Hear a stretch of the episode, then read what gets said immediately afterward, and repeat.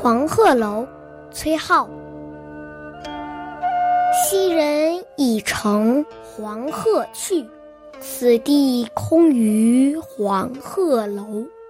黄鹤一去不复返，白云千载空悠悠。晴川历历汉阳树，芳草萋萋鹦鹉洲。日暮乡关何处是？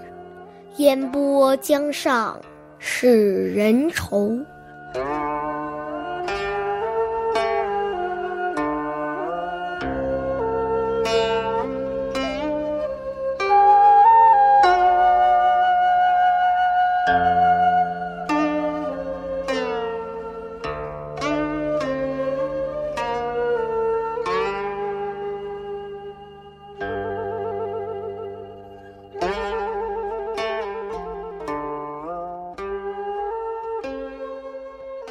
这首诗具体的创作时间已经无从考证。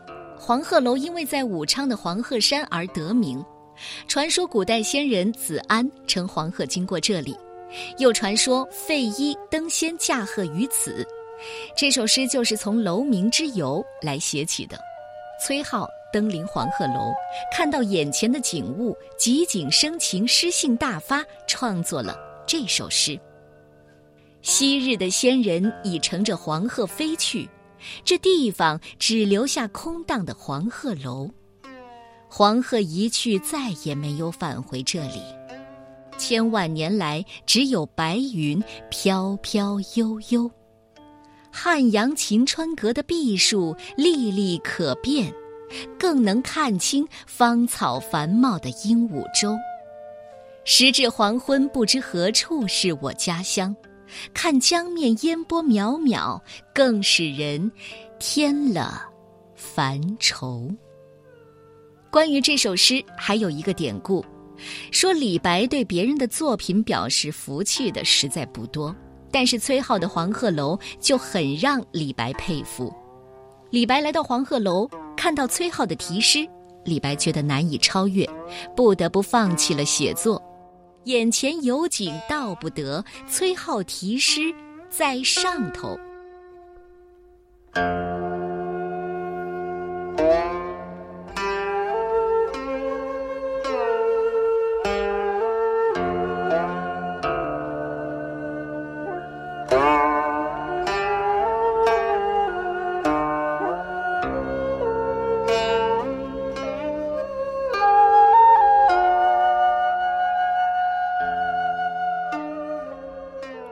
黄鹤楼，崔颢。